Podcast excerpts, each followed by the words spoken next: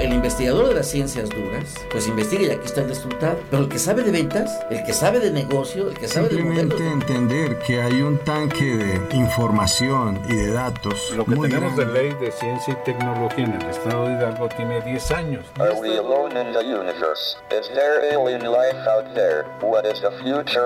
La Universidad Autónoma del Estado de Hidalgo, generadora de conocimientos. Sinergia, el rostro tecnológico de la Universidad Autónoma del Estado de Hidalgo. Ciencia y tecnología, el punto convergente entre profesionales y sus ideas. Sinergia, con el doctor Roberto Morales Estrella.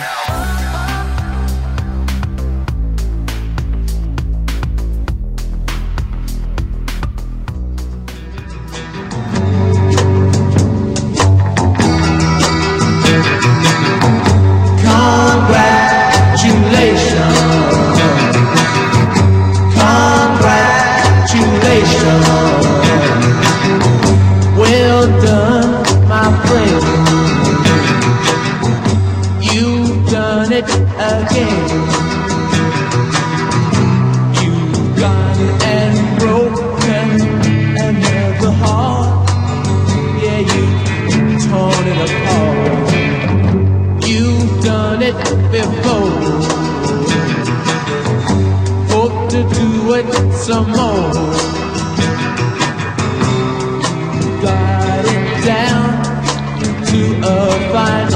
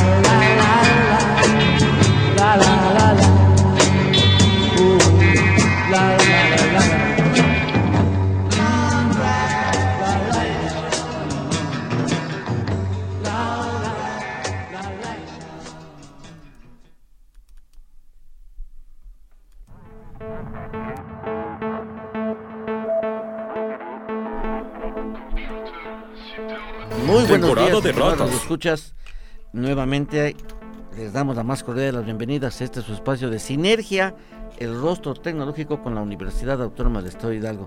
Bueno, pues aquí nos hizo favor de Edgar Santos de deleitarnos con, apoyándonos ahí en los controles con esta melodía de los Rolling Stone de Congratulations hace ya algunos años de esta, de esta canción.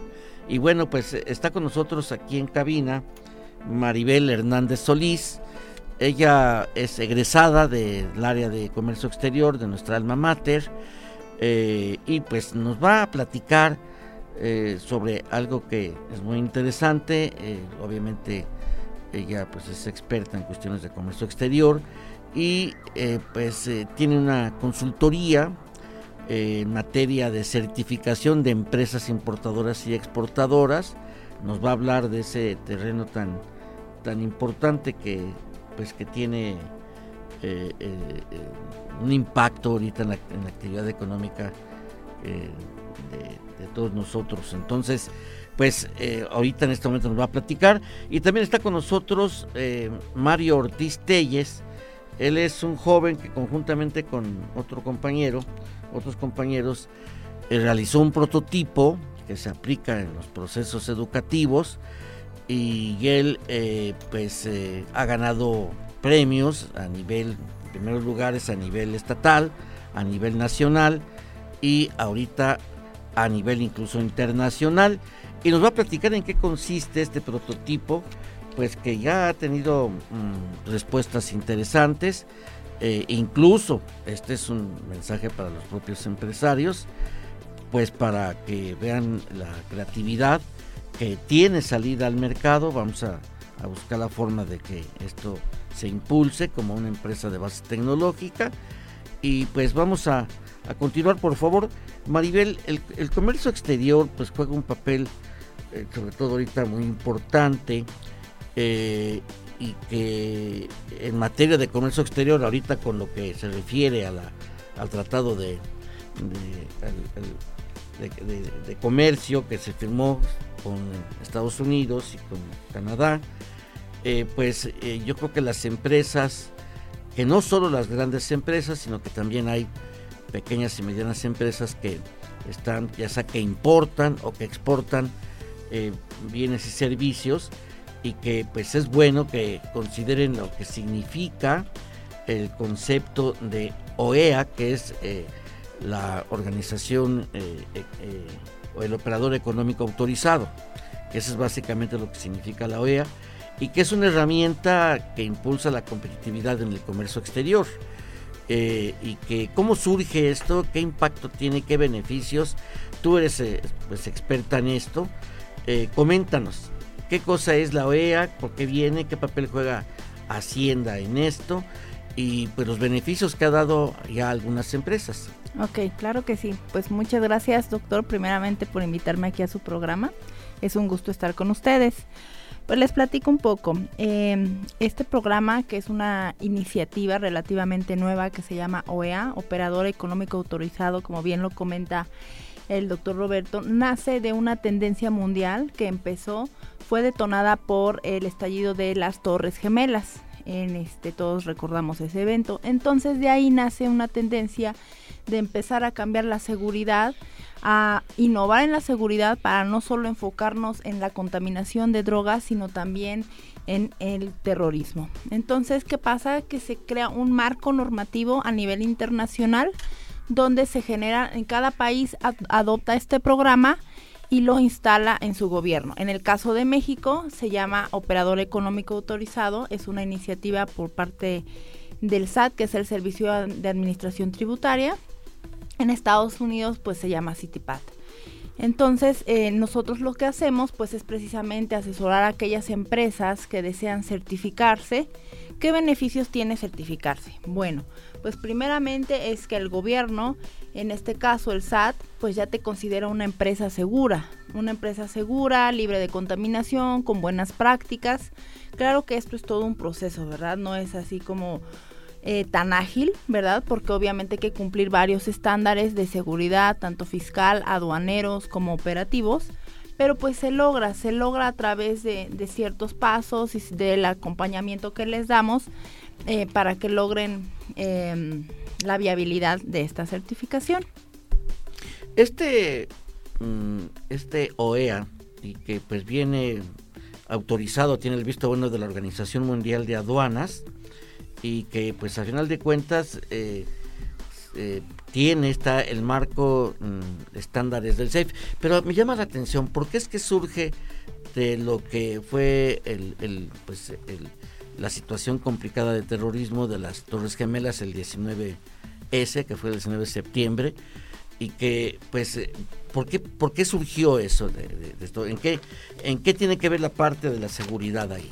Ok, Excelente pregunta, doctor. Pues es ahí es donde vinculamos, ¿no? Empezamos a vincular lo que es el comercio internacional con la seguridad tanto la seguridad eh, no solo de la infraestructura, sino también la seguridad de los recursos humanos, de la instalación y del factor humano, ¿no? Como sabemos, pues todas las importaciones y exportaciones, toda la cadena logística se lleva a cabo desde origen desde una em, desde que se consigue la materia prima, desde que se buscan los proveedores, después la cadena logística sigue con la transportación internacional hasta que llega al destino, en este caso supongamos Estados Unidos, ¿no? Entonces, se tuvieron que vincular esas dos áreas, la seguridad y el comercio exterior. ¿Por qué? Porque tanto a la entrada como a la salida, pues hay riesgos, ¿no? Para Estados Unidos el riesgo era que entraran eh, armas, que entraran droga y ahora que entraran este pues bombas terroristas. Y para nosotros en este caso, afortunadamente, pues nuestro nivel de riesgo es menor en esos temas. Sin embargo, sabemos que también tenemos em, pues que tener esos estándares enfocados al cuidado de, de antidrogas, de este, eh, del factor humano, de la trata de personas. Entonces, ¿de qué manera se vincula? Bueno, pues muchas organizaciones criminales usan el comercio exterior para pues perforar nuestra seguridad. Entonces, ¿qué hacen estas certificaciones? Bueno, asegurar toda la cadena logística para eh, conjuntamente asegurar nuestras, em, nuestras operaciones de comercio exterior. Esto se ubica en la parte de la previsibilidad, previsibilidad, es decir, prevenir y que las eh, empresas tienen que pues eh, eh, lograr ese aseguramiento para que los productos que se importen o se exporten no lleven elementos que puedan hacer daño a la seguridad de personas, a la, a la seguridad nacional de cada uno de los países. ¿Y el papel que juega aquí la Organización Mundial de Aduanas en qué consiste? Ok, bueno, la OMA lo que hace es que nos da un marco safe, ¿verdad? Que es el marco regulatorio y nos dice, a ver, estos van a ser los estándares que a nivel internacional tienen que respetar y ya cada gobierno decide cómo los eh, aplica y qué modelo saca en, en, su gobierno. En este caso, en México, como les comentaba, se llama operador económico autorizado. En Estados Unidos se llama CityPad, en Canadá se llama PIP y en América Latina también tienen sus modelos muy particulares, pero siempre basándose en este marco SAFE que nos dio la OMA que son los parámetros mínimos que debemos de cumplir para acreditar. ¿Y las empresas sujetas a certificación cuáles son? Ok, bueno. Eh, yo les comento que la certificación aplica realmente muchas veces, si bien muchas empresas grandes y de prestigio eh, tienen esta certificación, también son para las medianas y pequeñas empresas. Por eso es que yo los invito a los empresarios mexicanos, hidalguenses, incluso medianos y pequeños, que apliquen para esta certificación. Esta certificación no tiene un límite de cuántos empleados debes de tener o de qué tamaño es tu infraestructura, siempre y cuando mantenga las eh, medidas de seguridad mínimas. Un poquito para darles la idea de las medidas de seguridad mínima, pues es una instalación segura, cerrada, con circuito cerrado de televisión, eh, a lo mejor con guardias de seguridad y también sobre todo el énfasis en sus procedimientos, que tengan muy claramente descritos en un manual operativo todos sus procedimientos de importación y exportación.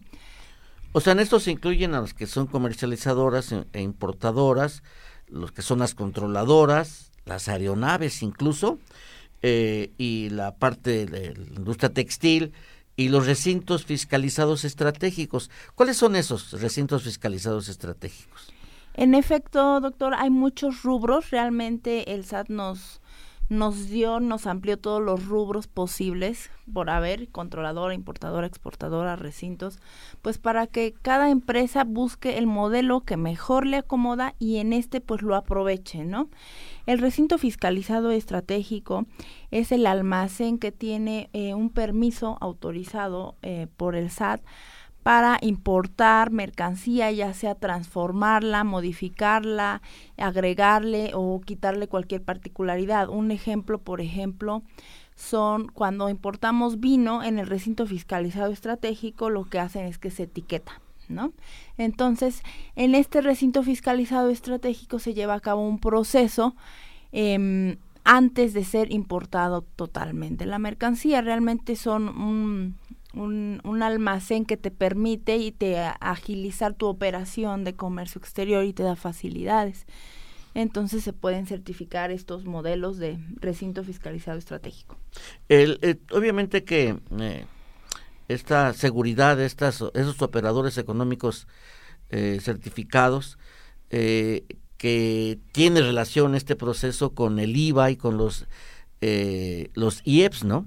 ¿Cómo está esa relación? Porque al final de cuentas, pues que lo, quien lo aplica es el SAT, ¿verdad? El sistema de, de, este, eh, pues de impuestos. Claro. Bueno, esta es otra certificación, se llama certificación en IVA y EPS, y es precisamente nace de la necesidad de que pues muchas empresas importan temporalmente y tenían que pagar el IVA, ¿no? Entonces, a través de esta certificación hay dos modalidades, una que es la garantía y la otra el crédito, donde el SAT te permite mm, garantizar este crédito fiscal y que vas a hacer que pues realmente eh, te lo va a devolver y no vas a pagar el IVA. Entonces es otra certificación que también los, los apoyamos y pues el SAT está generando siempre nuevas facilidades para apoyar a los empresarios y sus operaciones de comercio exterior sean más, eh, fluyan más, de, cierta manera se dificulten menos. Tú te has formado en el área de comercio exterior. Eh, mm, puedo considerar que percibo que tienes la vocación, que te gustó. El mercado en sí es complejo. O sea, el mercado en su ámbito y hoy está muy muy diversificado porque por ejemplo ahorita dado el proceso de digitalización eh, de todas las actividades económicas, políticas y sociales, pues el comercio electrónico se ha venido incrementando enormemente. Pero la complejidad del comercio exterior es aún mayor, o sea, el verdadero, los sistemas complejos eh, o verdaderamente complejos son a nivel internacional por todas las gestiones y trámites y que las formas de pagar y, cobrar pues han adoptado muchos elementos eh, eh, que antes no había, por ejemplo las criptomonedas. ¿Estas se ocupan en el comercio exterior? Sí, como dice la, el, el doctor, ah, el, el, comercio electrónico pues es una tendencia que, que si no la adoptamos en nuestra empresa, pues nos quedamos desfasados, ¿no? Realmente actualmente ya la, la mayoría cada vez incrementa más el número de personas que decide adquirir a través del comercio electrónico, ¿no? Ya sea ropa, ya sean electrónicos, ya sea eh, insumos. Entonces, esto, esto es importante saber que el comercio electrónico pues también está muy regulado, ¿no? En el, a lo mejor para un simple usuario pues nada más se mete a la página, marca y este selecciona su, su producto a comprar, le sale en la canastita y espera que llegue. Sin embargo, detrás de este proceso hay un, eh, un proceso detrás donde tienen que pagar impuestos por importación, tiene que ser regulada la mercancía. Si esa mercancía no está permitida en el país o tiene alguna regulación, se le llama al comprador para que cumpla con esas regulaciones, ¿no? Con esos permisos, se queda en stand-by precisamente en un, en un recinto fiscalizado y ya que cumpla con la normativa, ahora sí se importa. Entonces, pues hay, hay diferentes formas, pero la más usual es esa, el contacto directo con, con el comprador y el pago a través de transferencias.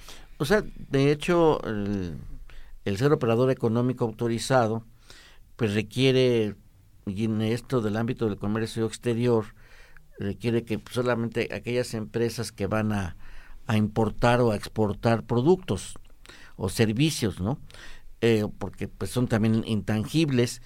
Eh, esto es lo más recomendable para ellos, pero incluso para las empresas que no que no importan o que no exportan no es eh, no, es no, es necesario tener un registro como como operador económico autorizado, ¿sí? Así es, este doctor. Esta certificación OEA en México es eh, especialmente para empresas con operaciones de comercio exterior, es decir, que importen y exporten. Si alguna empresa eh, ya tiene planeado importar o exportar, es bueno que vaya implementando algunas prácticas de seguridad, ¿no? A lo mejor documentar sus procedimientos, a lo mejor cumplir con, con los estándares mínimos de, de seguridad en la cadena de suministros, para cuando le llegue un cliente internacional y le diga yo te compro tu producto, ellos ya tengan un avance y a la hora de que se, se certifiquen sea más rápido su proceso de certificación porque le comento que esto tarda a veces un año, ¿no? A lo mejor en implementarlo, eh, como toda la certificación en varios que conocemos, ISO, etcétera, esta que es en seguridad de la cadena de suministros, se implementa a lo mejor de manera muy rápida en cuatro meses, ¿no? Con acompañamiento Pero de aquí a que venga la autoridad a auditarnos, pues puede pasar un año. Entonces, en ese año, pues se puede ir avanzando. Ustedes son gestores, ustedes como consultores son gestores de la certificación. La certificación la otorga el, SAT y ustedes son los gestores, acompañan al empresario a que cubra los requisitos. ¿Es, es cierto esto? Así es, es, es, es, este, exactamente así como lo menciona. Este, el empresario nos tiene que dar poder para específicamente para este trámite, ¿no?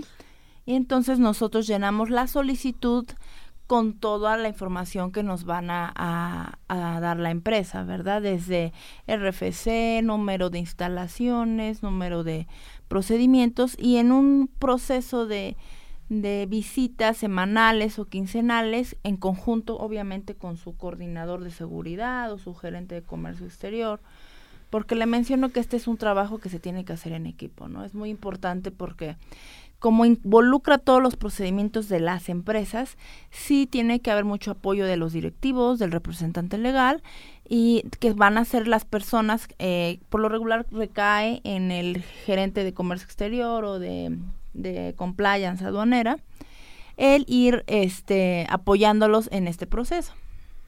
Y por ejemplo, una empresa que va a empezar a, ya sea a importar o a exportar, ¿Qué beneficios obtiene el ser, el certificarse como OEA, como empresa, como este operador económico eh, autorizado?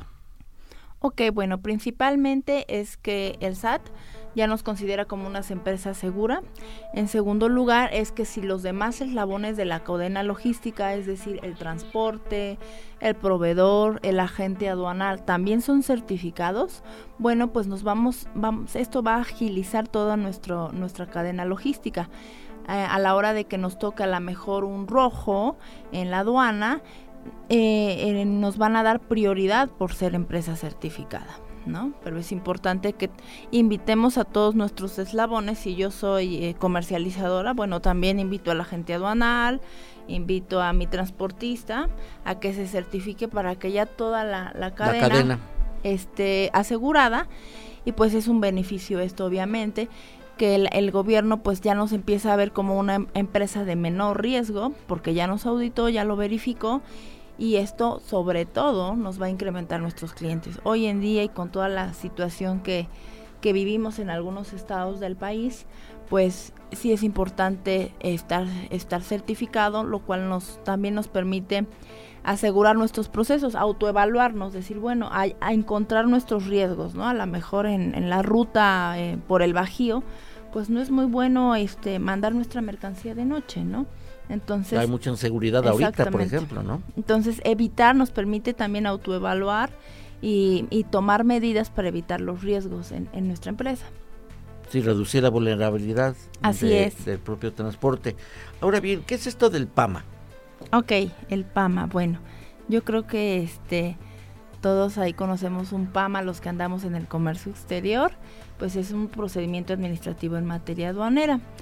¿Qué pasa cuando se detona un PAMA? Un PAMA se detona por diferentes eh, causales, pero sobre todo es eh, el embargo precautorio de las mercancías derivado por alguna omisión. Es decir, cuando hay mercancía de más, hay de menos, eh, los precios no corresponden a la mercancía.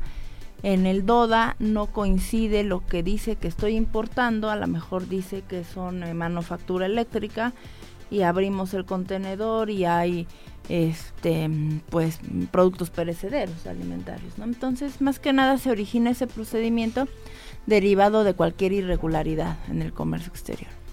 Tú ya tienes experiencia en esto, ya has trabajado en varias aduanas eh, y que bueno, pues tu formación como como licenciado en comercio exterior que adquiriste aquí en la Universidad Autónoma del Estado de Hidalgo te ha permitido desarrollar y adquirir experiencia y hoy te has transformado en una consultora. Eh, eh, pero obviamente esto, ¿cómo lo aprendiste y cómo lo aplicas? Sí, pues realmente, este doctor, ha sido a lo largo de 12 años de experiencia que, que hemos tenido la oportunidad de, de elaborar en diferentes instituciones, tanto privadas como públicas.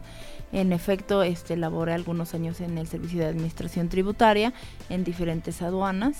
En la última aduana fue en la aduana de Guadalajara, donde veíamos pues toda la carga aérea, ¿no? Así como eh, el traslado también de los pasajeros internacionales. Y en el sector privado pues también estuvimos en, algunos recintos fiscalizados y en algunas eh, pues gerencias donde se implementaba precisamente esta certificación. Entonces decidimos pues ya mmm, consolidar esta, esta consultoría desde hace más o menos dos años, pues con el objetivo, precisamente aquí en Pachuca, con el objetivo pues de apoyar a, a los empresarios hidalguenses, ¿no? que considero yo que tienen un gran potencial, eh, sí está la capacidad exportadora. Muchas veces no se necesita una una capacidad productora así de, vamos a mandar un tráiler, o sea, no necesariamente, para eso existe pues los envíos consolidados, ¿no? Que son pequeñas cargas donde llevamos un palet de esta mercancía, otro palet de esta mercancía, ¿no? Y así poco a poco se va creciendo. Eh, la parte tecnológica, la importación y exportación, bueno, más bien importación de tecnología, eh, ¿tiene uh, alguna, reviste alguna complicación en específico? Ok, bueno, la parte tecnológica es algo muy importante que cada vez está. Ok, gracias. ¿Seguimos? Ok, la parte tecnológica es algo que, import que muy importante en, eh, en esto de la, del comercio exterior. Tenemos que implementar la parte tecnológica en cualquiera de los procedimientos, ¿no? Si no aplicamos la tecnología y la innovación en nuestros en nuestra empresa, pues realmente nos quedamos desfasados, ¿no? O sea, eh, ahorita los aprovecho para invitarlos a, a, un taller de exportación que estamos haciendo y la idea es esa, precisamente, inyectarles la innovación que los va a llevar a nuevos mercados. Porque si, si le, le implementan innovación a su producto, bueno, pues los va a permitir que, que sea atractivo en el extranjero. Muy bien, regresamos con más, vamos a ir a un corte. Esto pues obviamente se torna interesante, sobre todo ahorita que vamos a también hablar del prototipo que nos trae Mario, eh, Mario Ortiz Telles, que también, o sea, yo creo que es el, origen de una empresa de base tecnológica y que tendrá que considerar estas cuestiones del, del comercio exterior. Regresamos en un momento.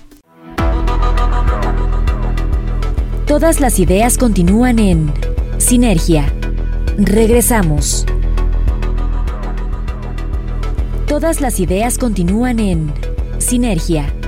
Continuamos.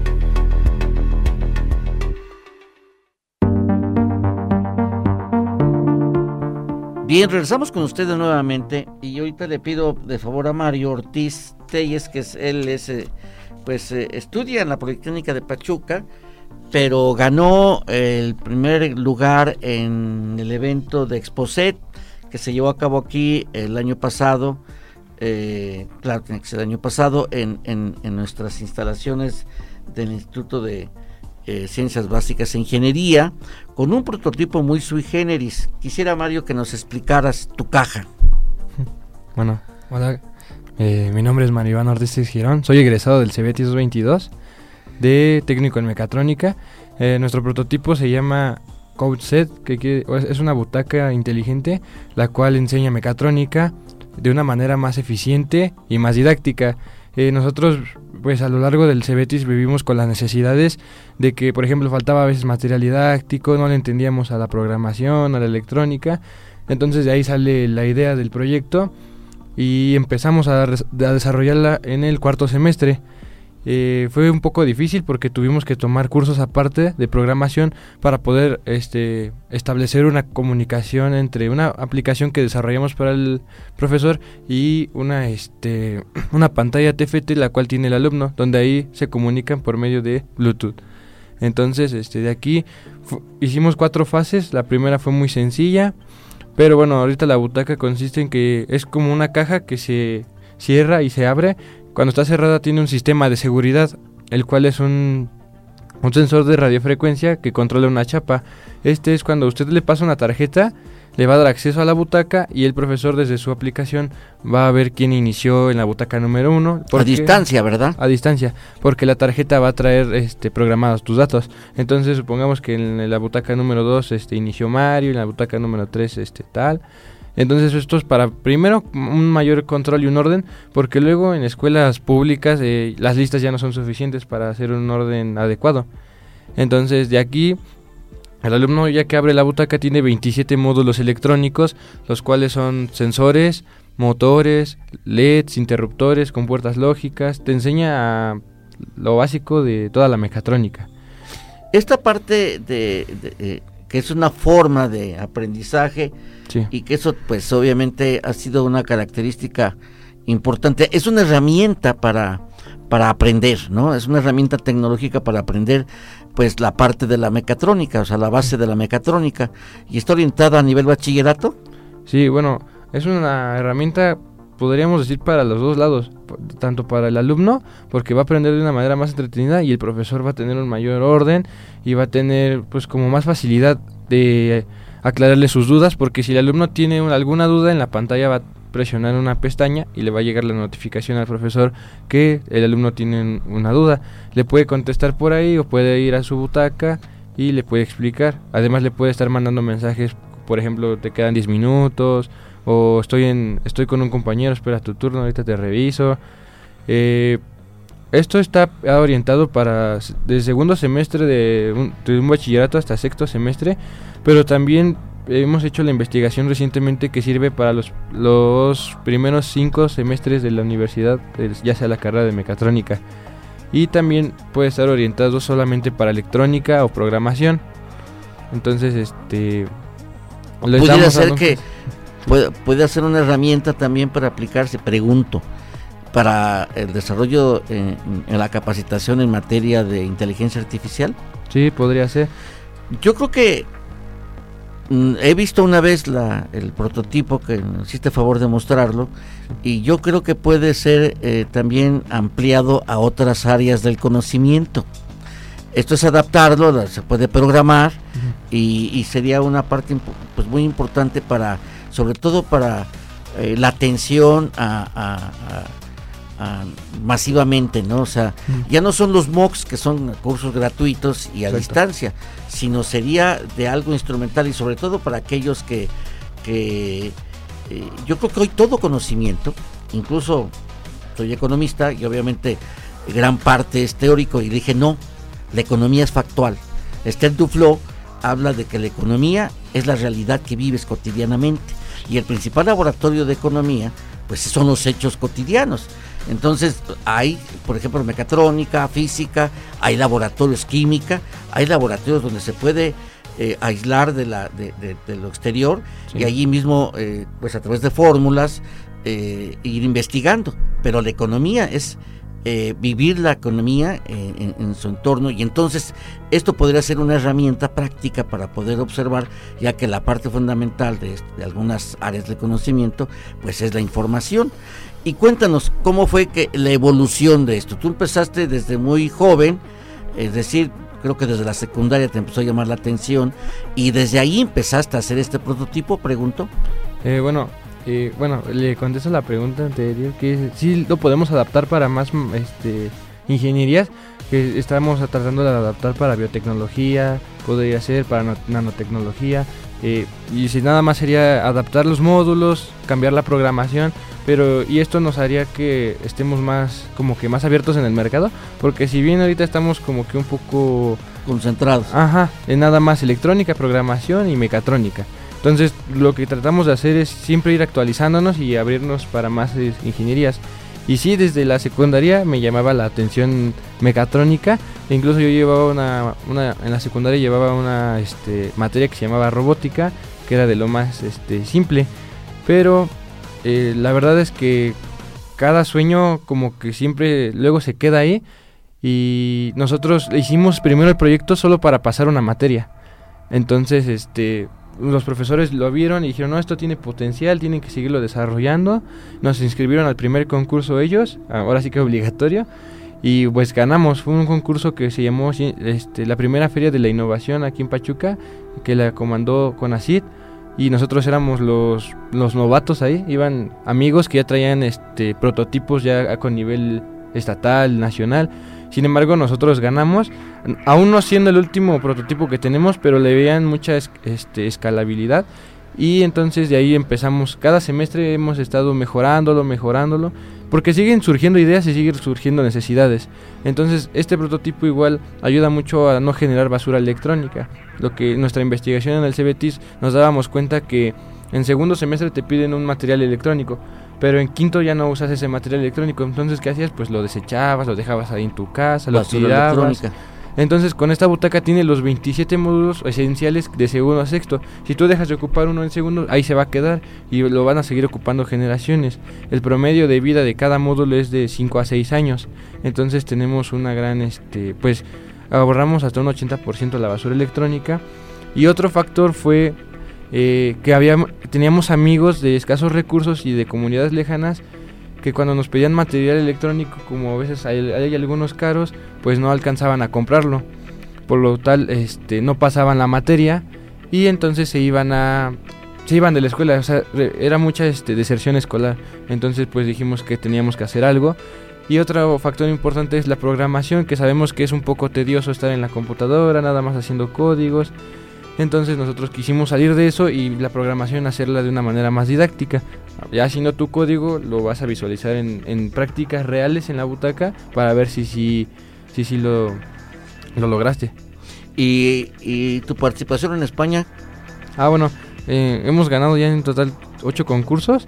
Eh, todo fue desde abajo, empezamos desde el, a nivel local en los Cebetis, ganamos el primer lugar, bueno, después el estatal, en el nacional ganamos, en, fue en Durango, eh, y de ahí nos dan una acreditación para ir a Salamanca, España. Ahorita en Salamanca, España nos fue muy bien porque eh, nos reconocieron como el, un proyecto, el proyecto más innovador. Y eh, tuvimos otra acreditación para regresar a España 2020 porque quieren hacerlo, comercializarlo allá, más que nada. Ellos pensaban en España que ya estaban aquí en las escuelas de México.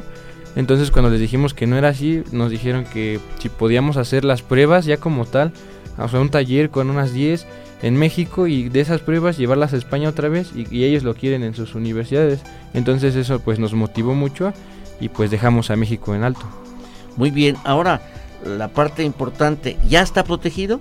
Sí, tenemos ¿Ya está registrado tenemos un registro en el INPI. Eh, ¿Todavía no les dan la patente? Todavía no, porque se tarda de 3 a un año eh, la solicitud de registro ya que buscan en todo el país y todo si no hay algo parecido. Entonces, si no hay algo parecido o igual, ya te dan la patente. Muy bien, yo creo que es algo importante, sobre todo, cabe destacar que eh, es el interés de aprender y aplicar, que eso es lo que te ha motivado a ti. ¿Y cuántos son los que participaron? Han participado en este proyecto. Somos tres en total. Tres alumnos. hemos participado tres alumnos y dos asesores. Es la asesora Sandra Tilles Girón Cabrera y el asesor... ¿Es tu mamá? Ella es mi mamá y el asesor Noé Ordaz Rodríguez. Mi mamá nos ayudó a toda la parte de investigación, que es la de la memoria técnica, que en los concursos siempre la memoria técnica vale el 50% y lo demás ya es este pues en, físico. Y pues los dos nos han ayudado de una manera extraordinaria y pues queremos seguir adelante con este proyecto, no solo quedarnos en ahí. Muy bien, yo creo que es algo, dijiste algo muy importante, tiene escalabilidad.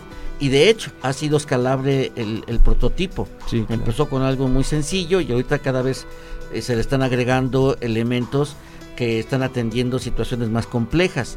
Y yo creo que se puede escalar a, distintas áreas del conocimiento que vale la pena pues eh, este considerarlo. Y que yo creo que pues la idea es de que no se queden.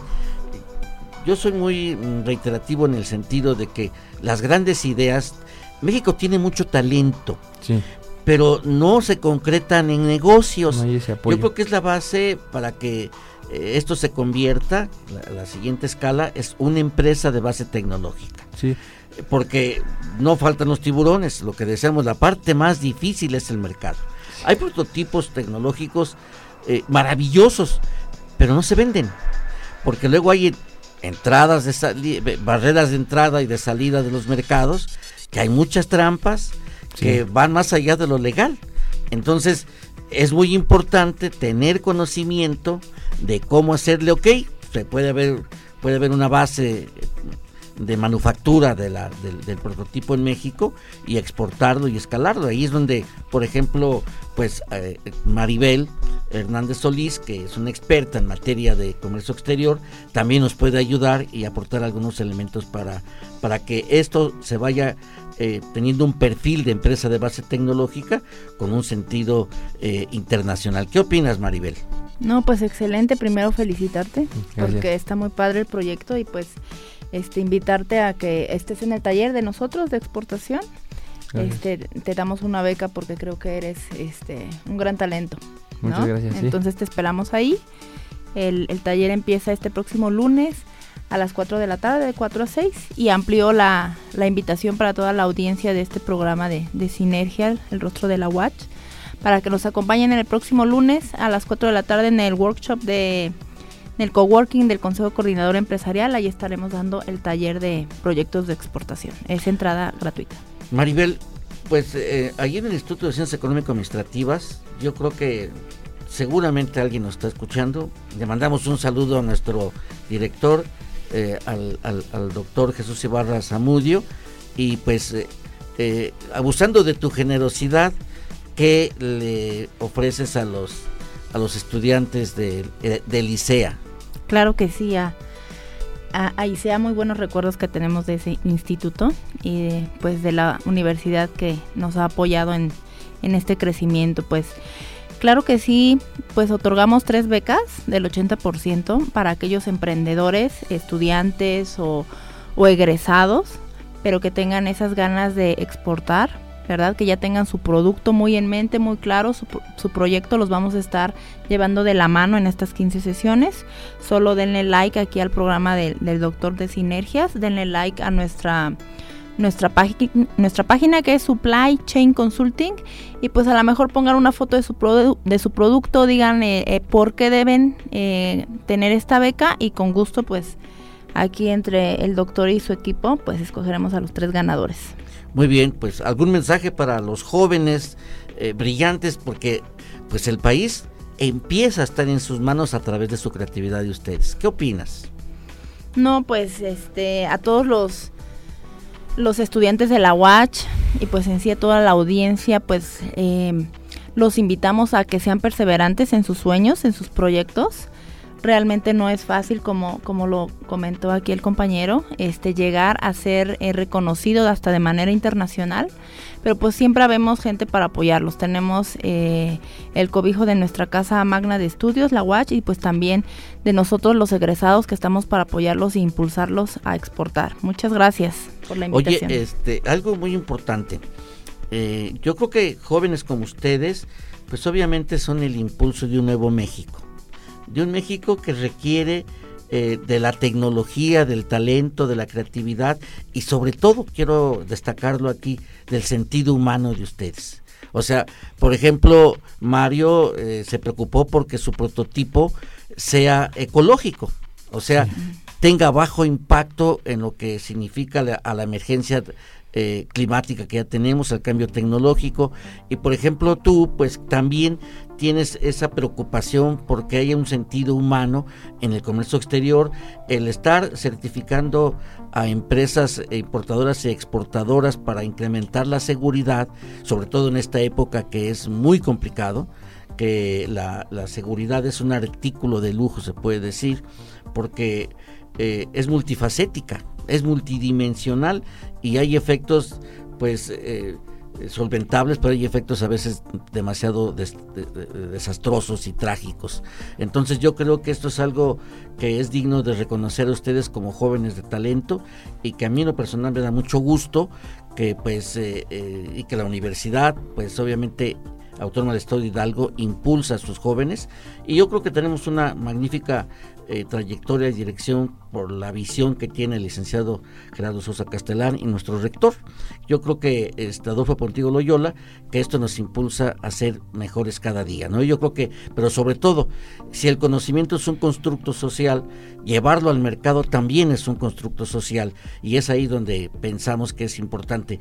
Finalmente, este Mario, para ti, ¿qué es lo que te motiva eh, desde el punto de vista académico de tu creatividad y, cómo te ves, en, pues digamos, en el futuro. Pues principalmente lo que más me motiva son los jóvenes como yo, que quiero ayudar a la educación en México. Quiero que la educación en México se innove, sea, sea mejor, cada vez sea más competitiva, porque nosotros los demostramos y he, visto más este, compañeros que han demostrado a nivel mundial que México tiene capacidad. Sin embargo, a veces no se nos, se nos, se nos da el apoyo eh, porque, bueno, yo leí que a los, los, este, los países tienen destinado el 3% de su, eh, de su Producto Interno Bruto a la tecnología y México pues ni el punto 5 tiene destinado. Entonces falta mucho apoyo en la tecnología, pero sin embargo quiero ser mejor, quiero ayudar a México y pues yo me veo siendo un gran empresario. Qué bueno, o sea, te vas por la parte de empresarial, pero fíjate que hay algo muy importante, que es una empresa de base tecnológica, es la que tiene un soporte eh, tecnológico científico, es decir, la investigación es parte elemental del crecimiento de la empresa. Reitero lo que ya he mencionado algunas veces, de que como lo dijo Schumpeter hace ya algunos años, 1942, de que competitividad es la capacidad de eh, capacidad y velocidad de aprender para innovar. Entonces, la base Dime qué empresa transnacional, dime los monstruos tecnológicos, las empresas monstruos tecnológicas que tenemos, nunca dejan de investigar, nunca dejan de estudiar y de aplicar y, y, sin error no hay ciencia. Y sin lógica ni evidencia no hay ciencia. Entonces, esto requiere pues eh, identificar el error y en las retroalimentaciones donde aprendemos, pero luego vienen, como tú lo dijiste, las necesidades y los problemas se van multiplicando y que requieren nuevos conocimientos, nuevas prácticas, nuevas formas de ver y hacer las cosas para que tengamos precisamente ese escalamiento. Yo veo en ti lo que en otras universidades tienen y también nosotros, que es la escalabilidad y, la, exponencialidad para poder ser disruptivos y poder ser innovadores. Este es un emprendimiento pues tecnológico que hay que darle tal reconocimiento y yo creo que vale la pena pues reiterarlo de que tenemos jóvenes brillantes en nuestro México pero sobre todo aquí en específico en, nuestro estado de Hidalgo. Señores empresarios que nos lleguen a escuchar por favor volteen los ojos a que hay oportunidades eh, pues de negocio, o sea, aquellos que quieran exportar, hay expertos que los pueden orientar y apoyar y hay oportunidad de crear nuevas empresas a mí me da tristeza ver que hay jóvenes que ganan en eh, pues certámenes de, concursos y nacionales e internacionales y no tenemos empresas que manufacturen este tipo de productos. Cuando eso sucede, muchos de nuestros talentos se nos van. Hay que retenerlos y que los ingresos que se generen sean para el Estado de Hidalgo y que se logre un mejor nivel de desarrollo en nuestro Estado. Muchas gracias. Eh, pues Mario, es un placer que estés aquí con nosotros eh, y te auguramos mucho éxito. Seguramente lograrás ese sueño, definitivamente. Y pues eh, a ti, Maribel, pues mi amplio reconocimiento, tu capacidad de expresión, tu capacidad de talento que tienes y el orgullo que siento que, que, que tienes por, por nuestra universidad. Muchas felicidades a los dos jóvenes talento de nuestro estado de Hidalgo. Muchas gracias y bueno, pues eh, nos retiramos, gracias en los controles a, Edgar Santos, eh, a nuestro productor Daniel García y les anticipo, no se vayan, aparte de escuchar esta melodía de Cool Ace Delicious, es una... es un manjar, francamente, y además muy movido. Pero después viene la parte romántica con con Julio Argüelles, que él nos va a deleitar también con ese romanticismo que lo caracteriza. Tengan ustedes un excelente día. Su amigo Roberto Morales Estrella los abraza con un profundo cariño. Hasta la próxima.